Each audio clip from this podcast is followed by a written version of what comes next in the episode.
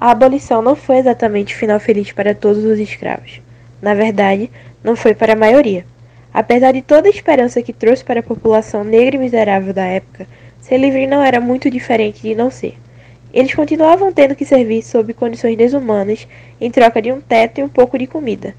Era isso ou morrer mendigando pelas ruas da cidade. E essa é a história que vamos contar hoje.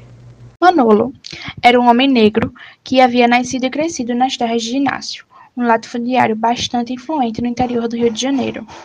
Desde o dia que saiu da barriga de sua mãe, Manolo era um homem livre e com um destino provavelmente mais agradável do que aqueles que vieram antes dele, o que estava longe de significar que ele teria uma boa vida.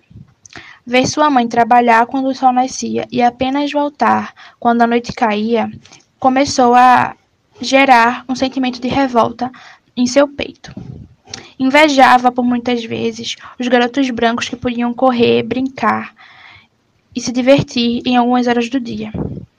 Podiam cavalgar e aprender a ler quando a atividade mais culta que ele sabia fazer era esculpir pequenas estruturas de madeira.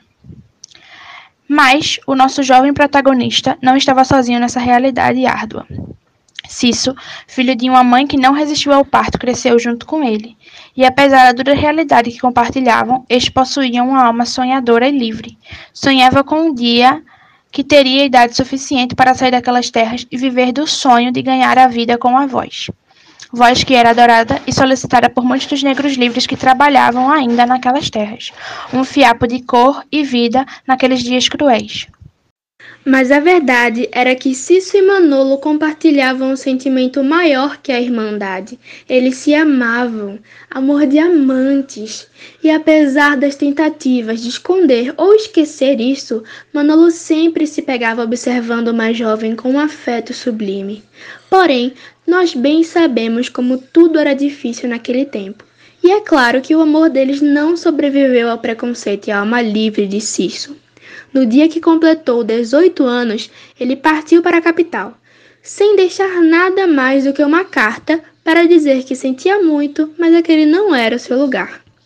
Pela primeira vez na vida, Manolo se deu o luxo de chorar, ainda que escondido. Ver o seu amor partir e não ter tido a chance de impedir era de partir o coração. Além de seu amante, Cício era seu amigo, alguém que ouvia e coloria os seus dias. Com o passar do tempo, o coração de Manolo foi cada vez mais endurecido. Não tinha nenhum pingo de vida em seus olhos e seus dias passavam no automático. Perder a figura de cabelos brancos e olhar doce, sua mãe, foi mais um baque que a vida proporcionou a ele. Tudo o que ela pôde lhe deixar foi uma pequena horta no quintalzinho improvisado. Ele e a horta eram o único lembrete de que aquela mulher realmente tinha existido, já que os demais pareciam exaustos demais para lamentar aquela perda.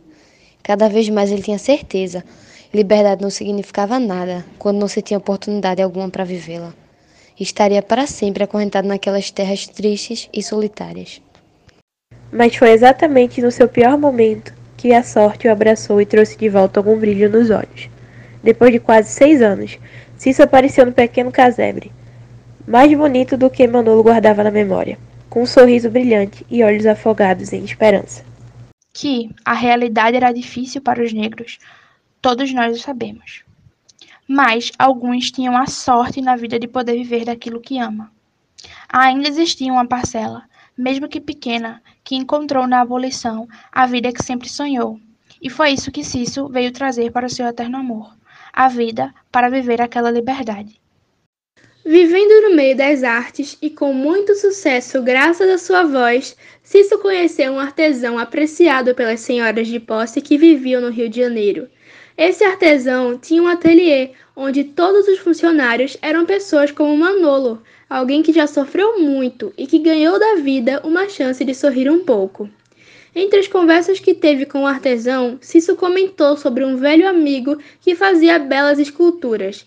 Não foi preciso muito mais que isso para ganhar a oferta que precisava. O coração endurecido de Manolo se recusava a acreditar que tudo poderia dar certo. Nunca tinha visto algo assim na vida. Uma pessoa que tenta ajudar o outro sem motivo algum. Inconcebível. Mas o que ele tinha a perder se fosse viver com o amor de sua vida e trabalhar com algo que gostava? Uma vida amargurada e sozinha? achou que valia a pena o risco. E então, ainda receoso, Manolo juntou suas coisas e partiu na calada da noite para a cidade grande. Pela primeira vez, ele estava fazendo algo por si mesmo e correndo atrás da oportunidade que a vida oferecia de bom grado para que ele fosse feliz. E passarinhos me contaram que ele nunca se arrependeu de ter segurado a mão do companheiro.